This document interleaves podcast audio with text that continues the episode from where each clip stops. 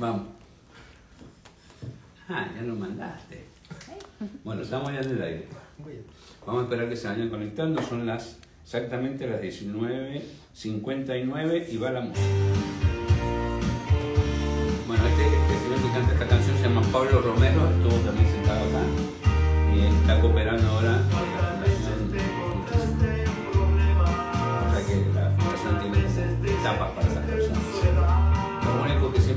eso.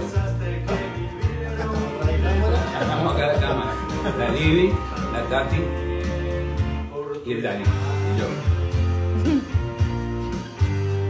Estamos esperando justo que se conecten y yo presento.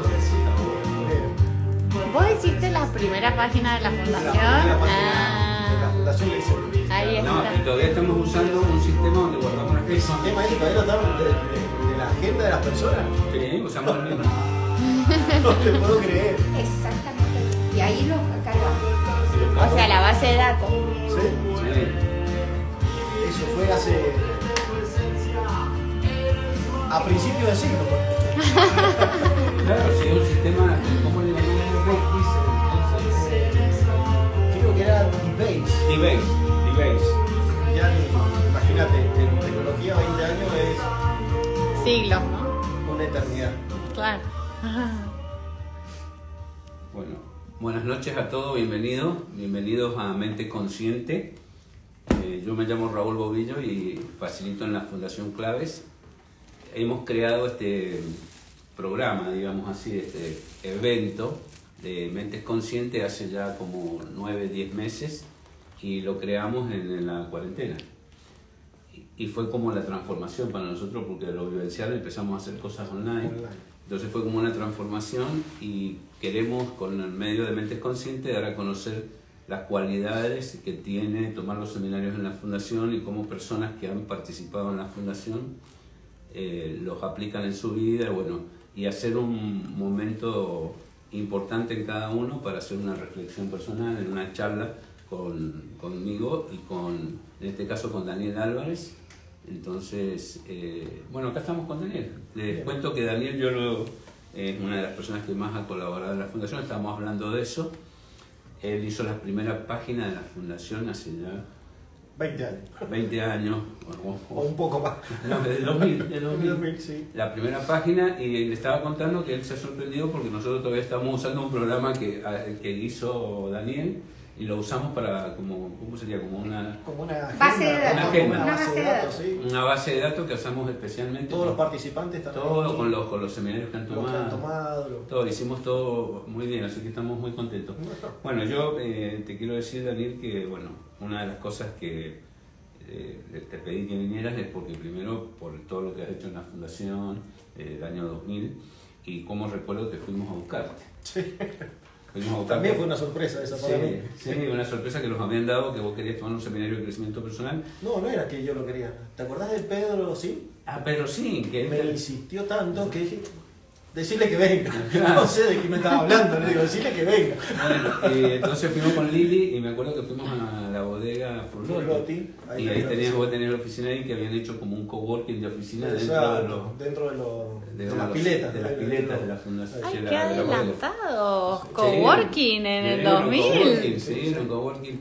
Y eh, era de un amigo que yo también lo considero un amigo de hace muchos años, que es el Chiche Saina. Chiche Zaina. Que el Chiche Saina ahora es el- uno de los dueños de la De Arena la Maipú. Maipú. Arena Maipú. Entonces tenemos, este, la- la- lo, lo vamos a buscar a Daniel y con Lili y se anota el seminario. Bueno, se tardó 10 años en irse después. Entonces trabajamos mucho, yo te tengo mucho afecto, vos sabés que tengo un afecto Sí. muy especial por vos y para mí es un, un gustazo que estés primero acá haciendo esto para la fundación y segundo, eh, estar, que estés en mi casa. Y así que bienvenido. Con un aplauso para. Dani. El placer también es mío porque la fundación también es mi otra casa. Eh, es algo que, que yo me siento identificado con la fundación, así que también es un honor estar acá compartiendo este espacio con Bueno, ustedes. muchísimas gracias. ¿Cuándo tomaste los seminarios? Y bueno, arranqué en el 2000 aproximadamente con el, el claves eh, Inicial. inicial, después hicimos el claves 1 hice el Claves 2, El- versión 2, o sea, la, la- el segun- la segunda edición del Claves Ah, 2. la del Con 2003. la Lili lo hice. Con la Lili, con esta cosita. Sí, con la Lili. Era el claves 1. Lo que hoy es el claves No, 1. no, No, no, el clave no, es clave todo. dos. Eh, Nosotros en esa época le decíamos al, al Ah, sí. punto 2, punto 1. Ah, ya te el entendí, clave ya 2 entendí. del 2003. Ya entendí, ya entendí. Exacto, 2003. 2003. Linda experiencia, ¿no? Hermosa experiencia. Yo creo que ha sido una de las eh, experiencias que a mí más me marcaron en mi vida personal porque me dieron muchas herramientas para, para después enfrentar cosas que no sabía que iban a suceder. Pero bueno, yo, yo me sentí muy, muy apoyado con, con todo eso que aprendí en la fundación. Eh, y bueno, y después volví a repetir seminario, estuve como asistente. eh, con el Beto, ¿te acuerdas? Armamos unos seminarios de meditación. Los Claro, primeros seminarios de meditación, meditación. con el Beto More. Claro. Eh, y bueno, y he, y he estado, creo que el, el último clave 1 que tomé fue en el 2018, que lo volví a repetir, como participante. El clave inicial. El clave inicial. El clave inicial. ¿Y qué te pareció en tu cabeza cuando tomaste después de casi 18 años después el seminario? ¿Cómo lo viviste internamente? ¿Qué te- qué- qué te Internamente, a ver, eh, para mí el clave inicial es, mm, es una, una caricia al alma. Es, es ese abrazo que uno por ahí necesita y que a veces las personas no te lo pueden dar porque no saben que lo necesitas o porque uno no sabe expresarse, digamos, para, para pedir ayuda. Eh, el clave inicial te, te da eso, o sea, es el, apapacho, digamos. ¿sí? Y también te, A ver, una de las cosas que yo aprendí a desarrollar con la fundación es el observador interno. ¿no? Claro. Eh, yo creo que esa es la mejor herramienta que he sacado de la, de la fundación. Yo, por ahí esa vocecita que uno tiene, o por ahí encontrarse con que eh, te estás mirando lo que estás pensando, Claro. tomar conciencia de eso, eh, te ayuda mucho a, a tomar las decisiones. ¿sí? O a decir, no, por acá con este pensamiento me voy a ir para abajo, o dejémoslo ahí al costado y, y vayamos a otra cosa más, bueno, más sí. Sí, porque es un- un- ahí tenés el poder de elegir. Sí, Elegir ir para abajo y para arriba, eso, eso marca una diferencia importante. totalmente. Eh, eh, yo le, ahora le hemos agregado que es el, el observador compasivo. Ujú. O sea, que quiere decir que es un, un observador con amor y con, con mucha tolerancia hacia el ego, porque el ego es el que marca muchas, muchos líos, Sí. de lo que nos hace muchos líos porque está enfocado en, en- en tener su propia satisfacción. ¿no? Entonces, le llamamos el observador compasivo, le hemos agregado, yo le he agregado un poquito de esto para que miremos la vida sin juicio. O sea, no tiene que tener juicio, no tiene que tener nada, tiene que tener un estado de conciencia y de revelación. Esto que vos decís, bueno, voy para allá, voy para acá y puedo ver consecuencias de mis propias elecciones. Exactamente. Bien. eso. Y bueno, lo que acabas de decir también, el tema de los juicios, ¿no? O sea, eh, yo creo que vivir eh, sin juicio es una cuestión de empatía, digamos, hacia el otro eh, y una cuestión de aceptación, digamos, eh, porque en definitiva el juicio te, te limita en lo, que, en lo que estés haciendo, ¿sí? en lo que estés haciendo, en lo que estés interactuando con otra persona, en cualquier, en cualquier ambiente, en el personal, en el laboral, en cualquiera, el juicio te, te marca muchísimo. Tengo una anécdota que me pasó hace poco. Una persona se sinceró conmigo, ¿sí? Porque había hecho un juicio, había hecho un juicio de, de una situación donde le parecía que yo era una persona parca, que era antipático. Y, y vino y me, y me dice, mira, te pido disculpas. Porque mira, yo no sabía, así que no me tenés que pedir disculpas. Bueno, pediste disculpas vos, porque yo no, yo no estaba enterado. bueno, eh, te dado cuenta la cantidad de veces, porque yo también los he cometido esos errores, ¿no? Eh, pero la cantidad de veces que uno comete errores y saca prejuicios, Prejuicios. Sobre, sobre la otra persona y aparte viste que se pone una barrera, entonces la empezás a tener como... Claro. como una cosa. Yo he aprendido en, en mi experiencia personal y lo que estamos enseñando fuertemente en la fundación ahora, es de que todo eso que hacemos son básicamente nosotros mismos juzgándonos a nosotros mismos adentro, porque el otro es un espejo Es un espejo. es un espejo. Entonces, eh, intentamos entender. Ahora, eh, cuando la única forma de entender que estás haciendo juicio es a través de un observador compasivo o un observador, como le queramos llamar. Porque las personas que están eh, manejándose en un hábito mecánico, o sea, básicamente mecánicamente a través de los hábitos, al no tener ese observador, ese estado de conciencia, digamos, es imposible salir del juicio. Claro. Porque eh, uno ha aprendido y ha formado la, la imagen que tiene de uno mismo, la, la, la imagen, digamos, este, del ego que tiene uno mismo, ha formado una imagen mentirosa, porque la ha formado a base de la comparación, la competencia. La aceptación. No, claro, no, sí, no hay aceptación. No, la- la Entonces, aceptación es algo. Claro, no, no, no, no hay. La única forma, entonces, todo el mundo hace juicios cuando está en un estado de inconsciencia. Cuando recién tenés conciencia, recién te puedes empezar a dar cuenta para cortar el juicio, porque no es que las consecuencias de los juicios a veces hay, hay que pedir perdón, hay que hacer un montón de acciones reparativas para poder, como hicieron con vos, hicieron una acción reparativa. Claro. Entonces, que en realidad no la hizo con vos, la hizo con La él. hizo con él. Entonces, el, el- todos jugamos, porque no estamos conscientes. La única forma de salir de eso es estar en el momento presente, consciente, y dejar de competir y dejar de compararme con el otro, porque en el fondo el juicio lleva, conlleva esa, esa energía. Así que eso lo practicamos bien en el clave inicial, Sí. entonces está como bueno. ¿no? Sí, sí, sí. Bueno, ¿se están conectando? Sí, tenemos a varios amigos conectados. Bueno, bien- bienvenidos a todos. Hay un par de, de chicas Álvarez ahí Ah, eh, que me parece que las conoces. Sí, Meli está sí. y Las Agos. conozco, las conozco. esas chicas. Bueno, yo las, las conozco de chiquititas. Claro. Ahora, Ahora. Ahora ya han Ahora son mujeres. Ahora son mujeres, sí. son mujeres. Imagínate, la, la íbamos a ver y éramos chiquititas. Bueno, ¿y cómo estás llevando todo el tema de tu, de tu situación? Bueno, eh, la verdad que, como les contaba recién, eh, digamos, de- por la pandemia eh, estoy trabajando full time en casa y que lo que implica también que la paternidad también es full time. Claro. Este, pero la verdad que la llevamos bien, eh, mis hijas colaboran muchísimo, la más chiquita tiene 7, así que ¿Y la más grande? La más grande 18. Ah, wow. Y cuando eh, tu señora falleció, ¿la chiquita cuánto tenía? Y mi esposa, falle- eh, mi esposa falleció cuando la chiquita tenía 3 años. Falleció de cáncer, eh, que lo adquirió durante el embarazo. Ahí le dio cáncer, se enfermó. eh, pero bueno, el- después todo la- el proceso del parto, del nacimiento fue todo normal. Y bueno, estuvo tres años peleándola y finalmente falleció en el 2017. En el 2017. En 2017 y bueno, desde ese momento, la verdad que, a ver si yo ahora hago una retrospección a ese, a ese instante, yo te diría que no sé cómo hice. Sí, como, como que, que- que- que fue tan fuerte el cambio, ¿no? Fue, un, fue fuerte el cambio, pero no me asustó. Eh, yo sabía que de alguna manera lo podía llevar adelante, ¿sí? Me quedaban cuatro nenas que eran, imagínate, la más grande tenía 14 cuando, y la más chiquita, que 3 años. Eh, y la verdad que fue algo como, dije, bueno, acá hay que vivir día a día, ir sacando las cosas como se pueda.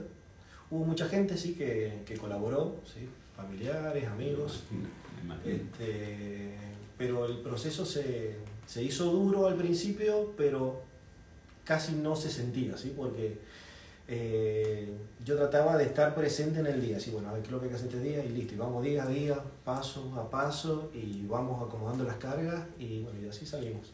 Bien.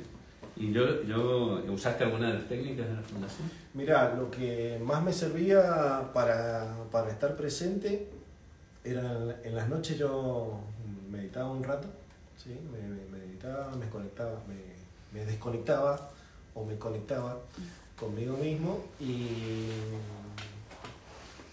nunca le puse un juicio de valor a lo que había sucedido, ¿sí? Sino, ni tampoco eh, el típico, digamos, eh, victimizarme por, por la situación. Dije, bueno, si hay que hacer esto, eh, lo puedo hacer y me puedo equivocar. Entonces me permití equivocarme en ese proceso para que fuera más, más ameno llevarlo, ¿sí? no, no ser tan duro conmigo mismo. Así que bueno, la- las meditaciones a mí me ayudaron. eh, el proceso de, de este, de- del observador eh, compasivo, como, como le llamas ahora, también muchísimo, muchísimo, porque no podía dejar, eh, yo no podía caerme, sino yo no podía, no me podía permitir estar en un nivel más bajo porque tenía cuatro niñas que, que dependían de mí, o sea, que dependen de mí. ¿sí? Eh, entonces eso, el- siempre digo que la herramienta que más me sirvió fue esa, la del observador, estar presente, ver, que, ver mis pensamientos hacia dónde iban eh, y tratar de cambiarlos a, a cosas más elevadoras o, o pensamientos más positivos. sí. Buenísimo, buenísimo lo que estás contando de, de no hacerte víctima del proceso y no enojarte contra la vida, porque viste, cuando uno se enoja contra la vida, eh, se viene todo como negro. Sí, obviamente que en, el proceso de duelo hay una parte donde uno pasa por ahí inevitablemente, Sí. antes o después. Y aparte tan joven. Sí, sí, sí, tan joven, 41 años tenía mi esposo. Este, mm, uno pasa, digamos, por la parte del enojo, pero en mi caso lo, lo llevé a, a- a anular con algo que, con una pasión que tengo que, que- que siempre me gustó y la verdad que lo descubrí casi en ese proceso, que era el, el tema del dibujo. ¿sí? A mí me gusta dibujar, me gusta pintar. eh, y en ese entonces, en las noches, también me quedaba pintando, dibujando. Y bueno, las expresiones que salieron, la verdad que, que fueron, fueron muy, muy significativas de lo que estaba sintiendo. ¿sí? Ah, qué bueno. Eh, Y aparte fueron liberadoras. sí, totalmente. Tiene una buena terapia. Una buena terapia, sí. Este, eso también me ayudó muchísimo. Lo descubrí ahí porque dije, bueno, a ver, eh, lo descubrí, estaba una noche sentada con mi hija, ella estaba dibujando, dije, a ver, que un lápiz, un papel. Eh, y me puse y la verdad que se hicieron como a las 4 de la mañana y, y salieron cosas Y, interesantes. este, y, y una vez que vos eh, liberaste, porque quiero aclarar algo, porque a mí me, me da la sensación, no aclarar, quiero como profundizar, que el hecho de que uno trabaje en uno el dolor y lo libere, como te pasó a vos, eh, no significa que no amaras a tu esposa. No, No, al contrario. Al contrario, al contrario. Este, y mira, y acabas de decir algo que, que también yo lo rescato de la fundación. En la fundación, en, la- en los seminarios, eh, todas las personas cuentan historias, ¿no? O sea, las historias de su vida, eh, donde inevitablemente hay algunas historias donde hay mucho dolor. Y del dolor del ajeno eh, uno puede aprender. Entonces me parece que es muy valioso que las personas cuenten su historia, aunque sean de dolor, porque en definitiva, eh, para mí, las heridas que uno tiene en el corazón, en el alma, como quieras llamarla, son lo que te sacan adelante. Este, y uno puede aprender de, de solo, o curarse por, por el solo hecho de escuchar la, la experiencia del otro, porque de alguna manera, digamos, eh, tiene la valentía de, de contarlo, de, compartirlo, eh, y se genera una dinámica donde inevitablemente es sanadora, ¿sí? inevitablemente es sanadora, porque estás de alguna manera adquiriendo la experiencia de esas personas. Aparte sanás vos, porque como todos estamos en, un- en el otro, o sea, como es una combinación, mi parte está en vos, tu parte está en mí, cuando vos sanas una parte y yo soy presente en el proceso, sano, Sí. sano mis dolores también. Entonces me parece fantástico lo que estás explicando. Eh, yo quería aclarar esto porque muchas personas entienden que saliendo del dolor deja de interesarte la persona con la cual vos estás saliendo del dolor. No. Y, hay y una cosa es el amor y otra cosa es el dolor. Una cosa es el, el- el- el amar, a como amabas, yo sé que amabas a, a tu señora, y aparte no has comentado los tres años que viviste con ella, con el proceso, Claro. ¿no? Que, que- que me parece muy rico porque a mí me han quedado como cosas que vos me has contado, y como por ejemplo, cuando hizo terapias alternativas, y sí. tu experiencia de las terapias alternativas, que está muy bueno para muchas personas contarlo, para, para, que sepan de las terapias alternativas y de los límites. Y de los ¿verdad? límites, sí. sí, Hay sí. límites en las terapias alternativas, ¿no? Sí, ella hizo una terapia alternativa que yo me acuerdo volvió enojadísima. Biodecodificación. Biodecodificación. Este, y volvió enojada porque la persona que, que le hizo la terapia le dijo que la enfermedad la- se la había provocado yo. O sea, era una- un problema que ella tenía conmigo. Típico. Y bueno, ella se enojó muchísimo. Imagínate todas las cosas que le tiene que haber dicho. Eh, a mí lo que me contó, me acuerdo en ese momento, que le había dicho que, bueno, que, que era un problema mío de la relación. Nosotros llevábamos 15 años casados y, y la verdad que nunca habíamos tenido ningún problema. nunca tuvimos ningún problema. Y bueno, el hombre hab- hablaba de mí como si me conociera, ¿sí? Entonces, bueno, pues tu esposo es así, así, así. Dice, no, estás hablando de otra persona, ese no es mi esposo. ¿Sí? Eh, de ese momento no quiso hacer más terapia alternativa de ese tipo, ¿sí? Sí, bu- buscó medicinas alternativas, pero la verdad que fue muy dañino ese proceso eh, para ella, ¿sí? Porque después tuvo que reponerse, digamos, de eso, porque... Porque eso queda en la cabeza. Sí, O abrís una herida en la psiquis que después tenés que trabajarla, porque no las palabras después se pueden sanar o te pueden hacer daño. exacto. Y en el proceso de vulnerabilidad, como me contaba que estaba, ella con su dolor, su aceptación de su... porque estás consciente que vas a morir. Entonces, eh, sus hijas, vos, y, y darle esta información, ¿cómo la elaborás? Sí. En cambio, darle compasión, amor, entendimiento, aparte, ¿qué sentido de todo eso? Y me dijiste también que le habían propuesto Sí, que se, separar. que se- separarse, exacto. Separarse. Exacto, o sea, la solución, eh, según esta persona, era separarse, o sea, tenía que romper la familia y sacarme a mí del medio porque yo era el problema. ¿sí? No. Eh, obviamente que ella no estaba dispuesta a hacer eso, no, no veía ninguna razón para hacerlo. Eh, y como te digo, después tuvo que trabajar mucho tiempo. Y Esa información que le habían bajado porque de alguna manera eh, la habían... Claro, te miraba a vos y le hacía daño. Claro, aparte, eh, el- el- no podés elaborar, porque vos supuestamente la otra, señal- la otra persona es una persona de saber, entonces vos vas a pedir ayuda, te dice todo eso, después volvés a casa y te mira vos, Claro. cómo elaborás todo eso internamente. Sí, yo eh, eh, eh, no- me, me interesaba mucho eh, que lo contaras porque eh, yo sé que hay cosas que hay personas que no están preparadas para hacer todo este tipo de cosas y que yo las considero más que curativas alternativas. Yo creo que eh, hay alternativas para, para, para hacer esto y que las terapias eh, obviamente son alternativas que pueden apoyarte en cierto determinado momento, pero cuando ya la enfermedad es muy fuerte, vos necesitas tratamiento médico, necesitas estar en paz en familia, en amor. El amor es lo único que va a hacer. Y la aceptación de que, bueno, de que vas a dejar el planeta. Entonces eso es un proceso de muchísimo amor y creo que eso es mejor que la familia, no Sí, había sí, otro seguro, lugar. seguro. No había otro lugar.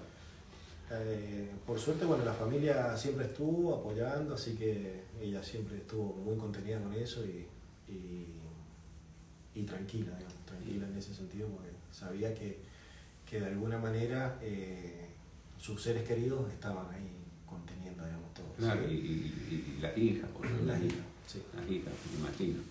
Bueno, pero este, todo esto que lo podemos contar ya sin tanta emoción, sino Sí, con mucho totalmente. respeto, es el trabajo que has hecho vos y, y que quede lugar para, para un recuerdo de mucho amor y- Sí. y ha dejado su legado. Sí, totalmente.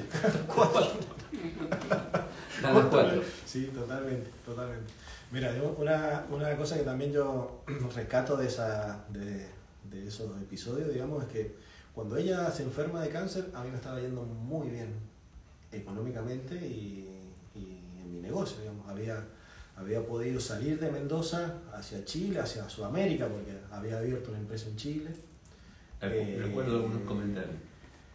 Eh, era algo que yo había trabajado en los seminarios porque era mi objetivo profesional, ¿sí? entonces yo había trabajado en los seminarios para lograr eso y en ese momento ya, ya había afianzado, había armado la, la sociedad en Chile, tenía clientes en Perú, en Colombia, en Brasil y me acuerdo que cuando me entero de, de que efectivamente tenía cáncer, yo estaba volviendo de Chile, estaba varado en Chile eh, porque el avión se había demorado y bueno, ella me, me comenta que le habían dado los estudios y, y tenía cáncer.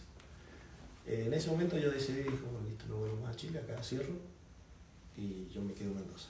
Les volviste a apoyar. Volví a poder, exactamente. ¿Y ¿Tus hijas cómo se llaman? Bueno, Agostina es la más grande. eh, después sigue Melina, que tiene 16.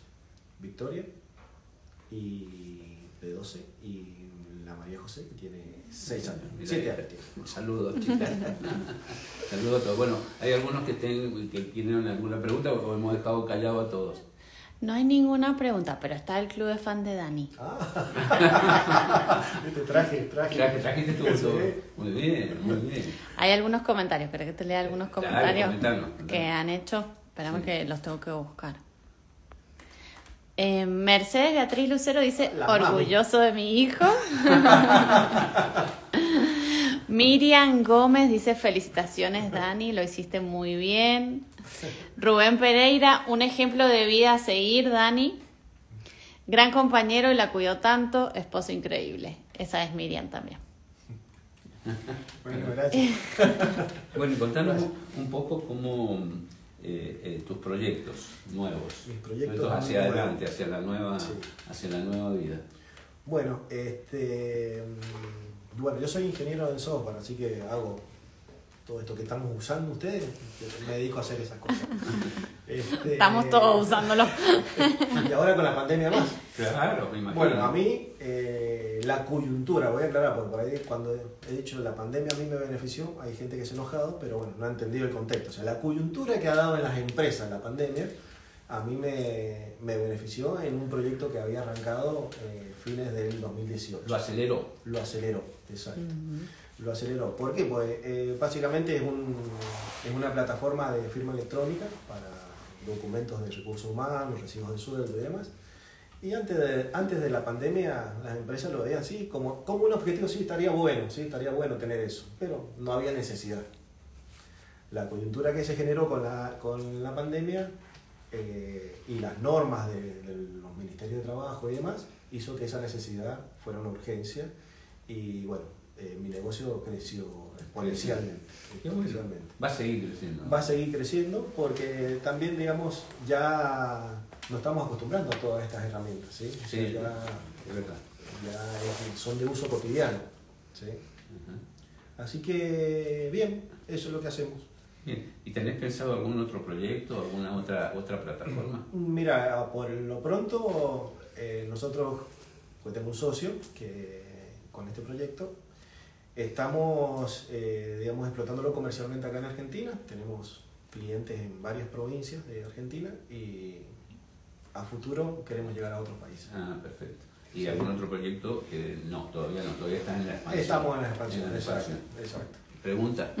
Yo tengo una pregunta para Dani, que se la pregunté más temprano, pero a ver si la podemos terminar de cerrar. A ver. Que te pregunté, ¿cómo fue que se te ocurrió? Porque vos me dijiste, encontré el nicho. O sea, si lo encontraste es porque lo estabas buscando. Sí, o sea, ¿cómo, estaba- ¿cómo te juntaste vos con esta necesidad? Eh, por empezar, bueno, la profesión mía es una profesión donde tenés que estar siempre actualizado, ¿sí? O sea, tenés que seguir estudiando y eh, eh, seguir estudiando, conociendo las, las tecnologías nuevas.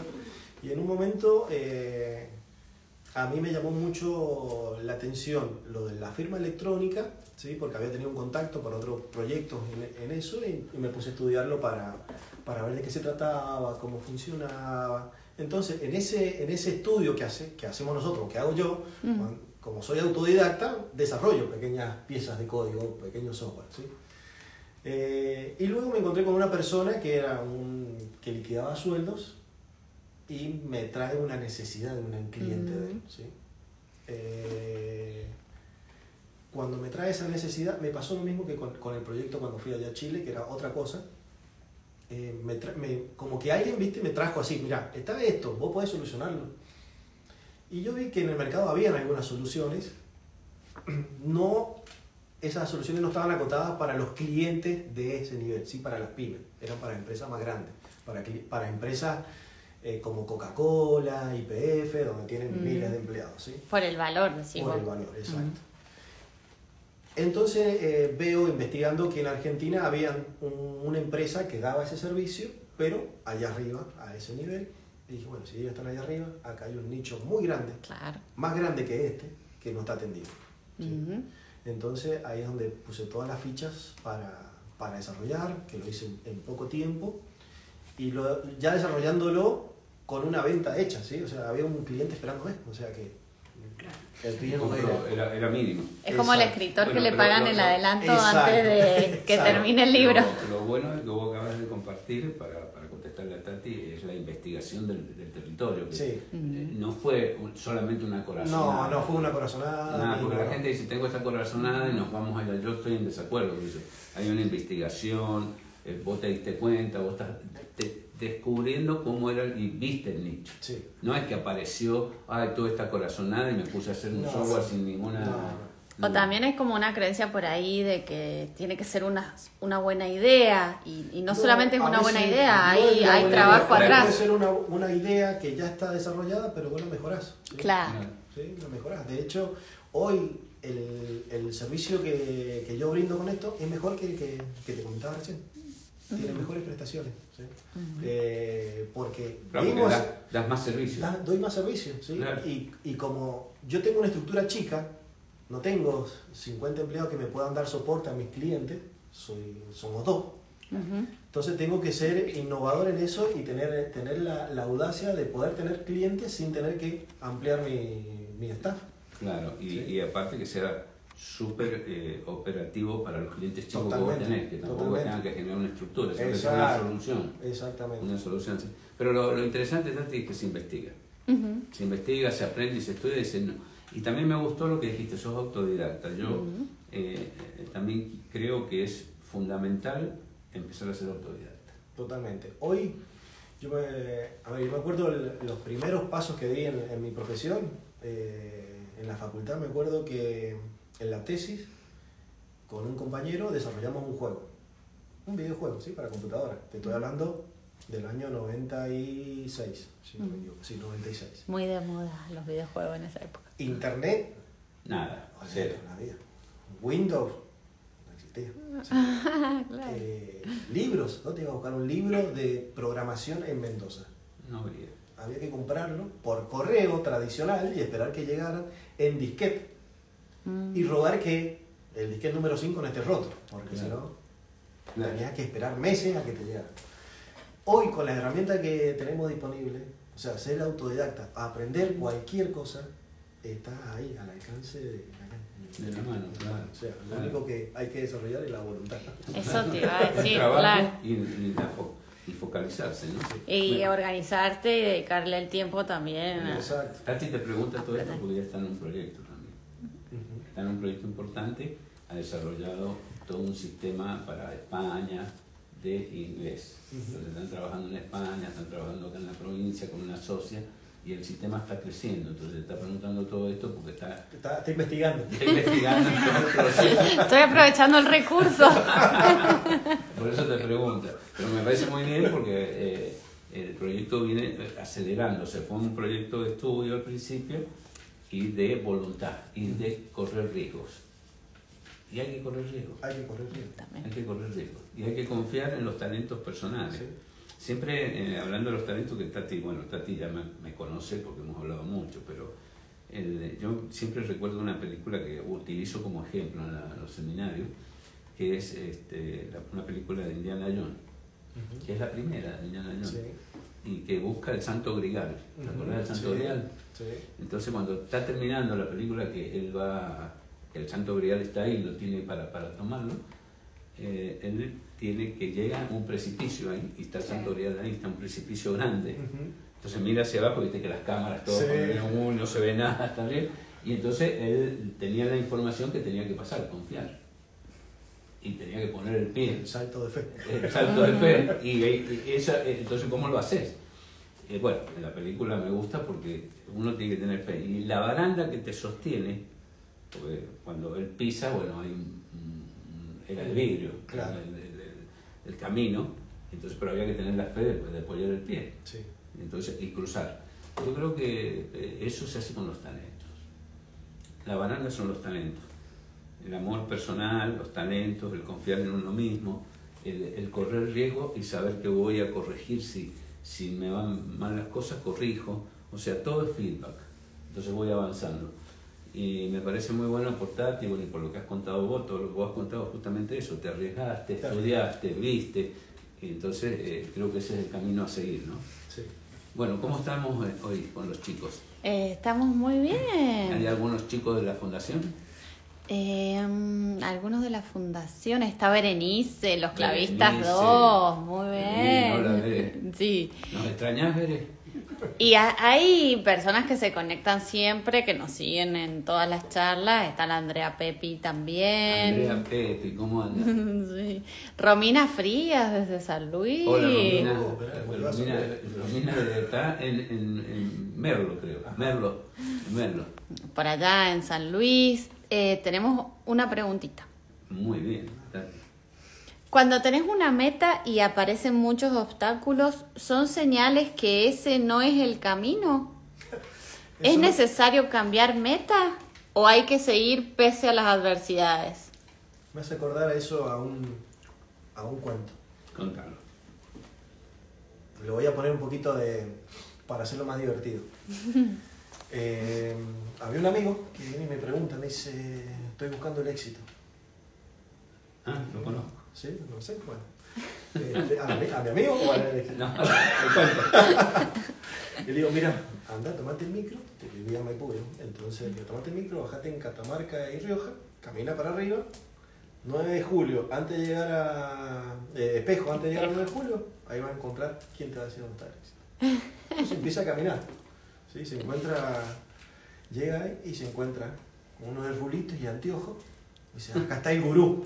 Acá está el gurú, le voy a preguntar. Eh, gurú, ¿dónde está el éxito? Le pregunta. Y el gurú las- le señala así. Mi amigo agarra y sigue en la dirección, caminando por 9 de julio para arriba. Por espejo, perdón. Llega unos poquitos metros antes de llegar a la Plaza Independencia, cinco tipos lo mueren a trompada. Se, levanta, se sacude y se vuelve, ¿no? La habré escuchado mal. Y lo encuentra, gurú, no sé si entendí mal, ¿dónde está el éxito? Otra vez, me señala. Se va de nuevo. 20 metros antes de llegar a la Plaza Independencia, otra vez, palo. Eh, Ya estaba recaliente. Dice, lo voy a matar a este gurú, no sé qué me está diciendo. Entonces, gurú, ¿dónde está el éxito? Ahí, un poquito más allá de las trompadas. Tenía que pasar. Tenía que pasar. Entonces, A mí me... Viendo a colación a la pregunta, y no, no significa que, que si, si hay obstáculo, la, la meta haya que cambiarla. Yo también creo que, eh, de acuerdo a lo que usted... Hay, hay varias teorías. O sea, porque hay que tener que, según en el libro que vos lees, según el libro que lees, es la- lo que te dice. Entonces, por ejemplo, cuando vos no vas a seguir una meta, bueno, hay también una, una información adecuada para, para esa contestación, que sería, por ejemplo, bueno, no es para vos. Entonces está bien que la dejes porque hay muchos obstáculos, entonces quiere decir Claro. que no es para vos. Eh, como eso es muy metafísico, ¿entendés? y es una, termina siendo como también una justificación. Una justificación. Entonces, yo te diría que, eh, bueno, prime- primero eh, uno tiene que estar preparado o te tiene que preparar el, el camino para llegar a, donde estás. Como dijiste vos, las piñas, todo esto que vos Claro. decías. Y entonces me parece que no, que son pruebas para ver si estás preparado para lo que va a venir. Porque, y a veces hay, justo el éxito está cinco segundos antes que abandones. Sí. Entonces, si abandonás, capaz que estás ahí justo que ya terminando. Entonces, yo creo que las metas, los objetivos, lo que te, te propongas, las metas que necesitas para el objetivo, es obvio que van a tener pruebas. El tema, porque si no sería todo fácil. No puede haber nada fácil. Yo, yo entiendo ese lado, por ejemplo, si estuviéramos en un partido de fútbol, ahora que están los partidos de fútbol, que le gustan, a mí no me gustan mucho ya, antes me gustan mucho, y de repente no me gustan tanto. Y mm, si fuera yo que me gustaba Boca, y si fuera Boca y ganara eh, Boca todos los partidos, todos los partidos, ya vamos a la cancha y gana, y gana, y gana, y saldría todo fácil, y gana, y gana, siempre gana, sería reaburrido, reaburrido. El hecho de que se te, pro- te, te den obstáculos, como parecen, que a veces parecen que son como que, que las cosas no quieren salir, son las que te preparan y te fortalecen en, la en ser perseverante, en, en- en dedicarte. Yo no creo que hay que abandonar. No, Únicamente abandonás cuando ya, este, bueno, no, no, obstáculos yo no sé qué puede aparecer, pero yo creo que... eh, Que siempre, oye, siempre, van a va a aparecer, siempre hay obstáculos. Y no las cosas siempre salen como, como uno quiere. Tiene que acostumbrarse que el, universo manda todo para que nosotros, por lo menos lo que yo entiendo, para que aprendamos. Entonces estamos en un aprendizaje y elevación. Yo vi a Tati como al principio, hoy es totalmente distinto, pero al principio no había forma, estaba hasta enojada conmigo porque quería que yo le enseñara a hacer lo que ella tenía que hacer. Entonces estaba como enojada me decía, le das, facilitas a todo el mundo, menos a mí, te dedicas a esto. Entonces porque aparecían pruebas y aparecían cosas que de su métier que tuvo obstáculos hasta que entendió. Cuando entendió, el camino se está haciendo cada vez más fácil. Así es. Pregunta. Tenemos otra pregunta. De Rubén Pereira. ¿Cómo te ayudó la fundación a mejorar o incrementar tu voluntad? Buena pregunta. Para buena ti, pregunta, buena pregunta. Rubén, eh, ese es, eh, Rubén es un amigo de la, de la secundaria, de- del primer año de Ah, la mira. secundaria y Muy es bien, padrino Rubén. de mi hija más grande. Muy bien, Rubén.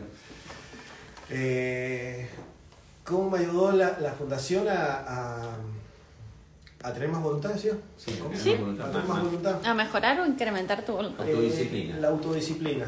Yo creo que, que la, la fundación me ayudó a, a generar eso, eh, la- el, el- el proceso de la voluntad, cuando yo entendí que lo que yo quería lograr lo tenía que organizar primero, o sea, tener, tener claro hacia dónde quería ir eh, y estar convencido de que eso es lo que yo quería. ¿sí? Si yo quiero lograr algo, eh, uno puede querer muchas cosas, ¿sí? puede querer, no sé, una zapatilla, un- pero hay, hay algo que te mueve y que te hace incluso pasar esos, esa- esos obstáculos.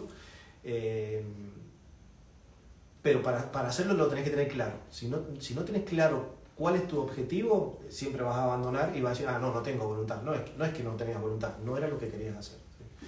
Eh, a mí la fundación me ayudó en eso porque eh, de alguna manera estructuró mi cabeza en, en esos pensamientos para poder organizarlo y darle prioridad. ¿sí? Y la prioridad no significa abandonar otras cosas importantes, sino justamente dedicarle lo que se merece para lograr el objetivo. Perfecto. Los cuadrantes, ¿no? Sí, muy bueno. Eh, también te diría Rubén, Rubén Rubén. Pereira. Rubén Tenía Pereira. un amigo yo que se llamaba así. Igual, que un homónimo. Eh, es más, creo que es, eh, es locutor de radio y pone música. Ajá. No sé si es Rubén. No, Rubén toca la batería. Ah, toca la batería. No, no, no, no, no sé si se llama Rubén o Daniel Pereira, pero estoy dudando. Bueno, una de las cosas importantes en la, en la perseverancia y en la autodisciplina es el enfoque que se llama en la fundación al no apoyarte en las emociones. Eh, todo lo que está apoyado en, en el estado emocional, Rubén, eh, tiene como altibajos, porque un día estás arriba, un día estás abajo. Entonces necesitas un propósito mayor, algo que, que sea más fuerte que las emociones, que, Que las ganas. que la, Que que la la gana gana, uno tenga. porque- Que la gana. porque no se trata de ganas, se trata de foco y energía. Cuando vivimos en el presente, las emociones se aplacan, o sea que las emociones las necesitas como, como si fuera, digamos, el combustible para mover todo el cuerpo. Si gastas las emociones en estados emocionales, eh, te parece que estás como incentivado, como le llamamos que estás en pasión, ¿viste? Como, como con Fuerza. pero estás quemando el combustible y no lo podés recuperar después, y después se hace un hábito. Entonces estás más enfocado en tener eh, estados emocionales placenteros momentáneos que un enfoque, porque supuestamente cuando tenés el enfoque te estás perdiendo de algo en los estados emocionales. Entonces, eh, los estados emocionales te llevan a reaccionar. Entonces son eh, respuestas en forma de reacción. Y nosotros te invitamos en la fundación a que seas más proactivo, que bases tus respuestas en valores.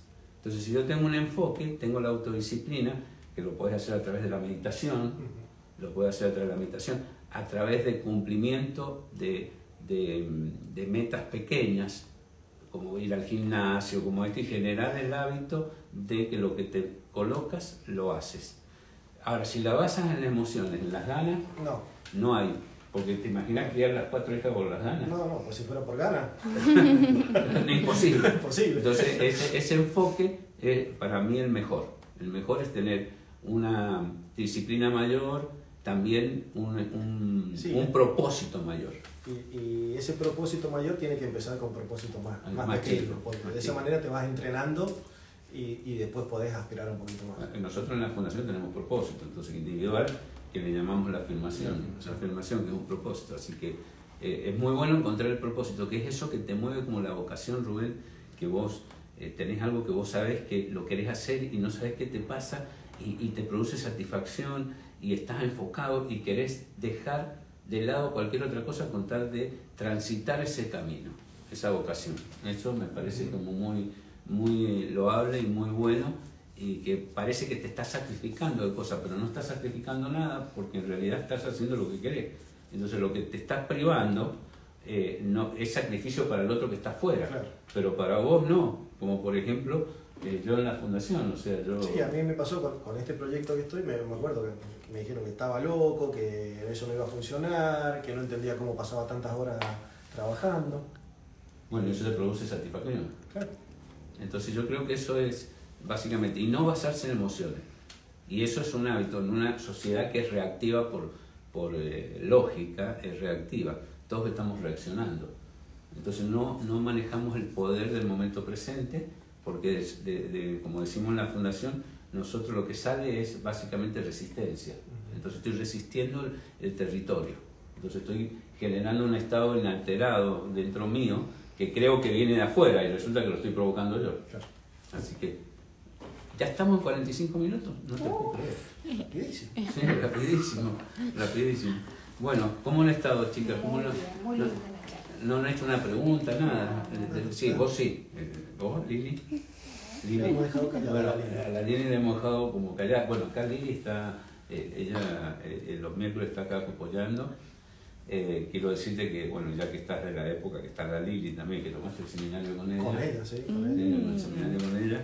Este, para mí fue uno de los seminarios más movilizantes de ustedes, del 2003. Aparte de tener eh, personas que en la fundación trabajaban, voy hacía rato que trabajaba, estaba Lili, estaba Beto, que es amigo también, estaba Jorge Sedán, un amigo Mm, también, sí, me acuerdo, ¿me me acuerdo. entendés? Eh, pasaron cosas en el seminario, Sí. en el seminario, y bueno, estaba Dora Humada Dora. también, estaba Dora Humada, estaba la chica esta, ¿cómo se llamaba? Ángela. Ángela, Ángela. Ángela Regalado. Había varias personas este, muy importantes, aparte muy creativas. Sí. todo. Entonces fue, como por ahí me he olvidado de algunos, este, Las cosas que hicimos. en ese seminario y súper creativos. Y sabes que te cuento que en esos seminarios, en esos años, como había más predisposición a, a la profundidad, eh, los seminarios eran como más largos. Sí. Hoy estamos lidiando con la pandemia, con la- los chicos que son mucho más, eh, relaciones mucho más eh, espontáneas y les interesa más el estado emocional que la profundidad. Ujú. Entonces los seminarios se hacen, se hacen más cortos. Claro. Se hacen más cortos porque estamos más en experiencias, que también es, rico, ¿no? Es diferente. En la información la damos más a través de la experiencia que a través de la información, De la el información, concepto claro. sino que sea eh, mucho más rico la experiencia que produce un, eh, un estado emocional distinto y graba mucho más. Entonces son diferentes, es más rápido eh, y bueno, con mucha experiencia, con mucha experiencia. Así que eh, recordando a Lilia, a todo el grupo de ustedes, que por ahí está la foto. Sí. Está en la fundación, está la foto. Está la foto. Bueno, les, les cuento, bueno, te agradezco. No. Antes de contarles nada, lo voy a agradecer a Dani. Dani, te agradezco muchísimo eh, que hayas estado, lo que has ah, compartido me ha parecido, viste que he estado callado, Sí. de alto nivel, me ha movilizado mucho eh, todo lo que me has contado, toda tu vida. Eh, a veces no he tenido la oportunidad de charlarlo lo- después de que eh, falleció tu señora. No hemos tenido oportunidad, hemos tenido oportunidades muy, muy, muy pequeñas. Entonces esta noche voy a compartir con vos y eso me hace muy feliz. Y sos una de las personas que tengo una relación súper linda dentro. Porque cuando me escribís o yo te escribo o nos vemos, me produce alegría. Entonces, eso es, es muy gratificante. Así que te quiero agradecer que estés acá en mi casa, que es tu casa, cuando quieras. Eh, tengo hotel, cuando quieras. cuando quieras. Tengo un hotelcito allá, cuando quieras descansar, te vienes para De la acá. chica. De las chicas. Ahora le vamos a decir de las chicas, que ya también ellas pueden descansar de vos, te venís para Claro. acá. Entonces, este, así que muchas No, gracias. bueno, gracias también, vos sabés que eh, el aprecio que yo te tengo es enorme. Eh, soy una persona que ha influido muchísimo, muchísimo, no te da idea cuánto en mi vida. Así que eh, de corazón, gracias. Así que, a- Y- agradecido de estar acá compartiendo con vos, con las chicas. Siento que, como sigo, es mi casa y es, es el lugar y bueno, y sé que están las puertas abiertas para Por supuesto. Aparte, te agradezco que me lo digas porque muchas veces el trabajo que yo hago en la fundación eh, tengo la oportunidad de, de- de dimensionar el, el trabajo que estamos haciendo y lo que me mueve a mí, porque a veces en, la- en los trabajos de los seminarios, en el momento del, del trabajo, es una, un trabajo a veces que eh, descolocas a las personas por el juego, por lo que hacemos. Entonces no, no puedo dimensionar a veces si estamos haciendo un impacto. buen el impacto. Estamos haciendo, o sea, recibir eso de vos me gratifica y me le da sentido a lo que viene para adelante. Y así que te lo agradezco. Así que bienvenido. Vamos a comer ahora, no sé. Chica, no me esperaba. No, no, no, no lo esperen, porque hemos preparado comidita. Bueno, chicos, eh, yo quiero agradecerles que estén presentes. Les quiero comunicar que el seminario que se daba el 7, 8 y 9 de mayo ha sido suspendido por la cuarentena, eh, por lo que no podemos poner personas. Estamos trabajando con la municipalidad que nos habilite para poder este, seguir adelante con esto que le hace bien a las personas y le hace también terapéuticamente con los protocolos adecuados, pero bueno, queremos como hacerlo desde un lugar sin tener ningún tipo de inconveniente. Y también eh, lo hemos pasado a la forma virtual, que lo vamos a hacer el 21, 22 y 23. Nosotros ya hemos hecho el claves inicial en forma virtual online, así que les recomiendo que también tiene un funcionamiento muy bueno también dentro de las situaciones que nos encontramos. Y vamos a seguir también eh, haciendo mentes conscientes. Y también vamos a hacer las meditaciones. Las meditaciones yo las vuelvo a hacer acá desde mi casa. No las vamos a hacer más presenciales por lo mismo que acabamos de decir. Así cooperamos con el, con el sistema y hacemos un ganar-ganar. eh, más allá de que las opiniones personales que, que pueda tener yo con respecto a la situación, pero lo único que me queda es simplemente acatar, acatar para el bien mayor y, este, entonces vamos a hacer una, eh, las vamos a hacer acá con, con Tati desde acá y para no hacerla venir a Lili, desde allá del centro acá Chacra y el miércoles vamos a tener mentes conscientes quién viene. No nos acordamos. No nos quién acordamos. viene. No nos acordamos quién viene. Ah, eh, viene este. Bueno, no nos Ya les vamos a avisar. Ya les vamos a avisar que no, no, no, no, no, no te acordás, Lili. Bueno, nos pasan ¿Qué estas cosas. Lili? ¿Qué pasó, Lili? Pasó, Lili. ¿Natalia viene? No sabemos. No. No sabemos. Bueno, lo, lo vamos a dejar, chicos. Muchas gracias por estar. Un aplauso para Lili y para Tati y para Gracias. Daniel. Y nos vemos la próxima.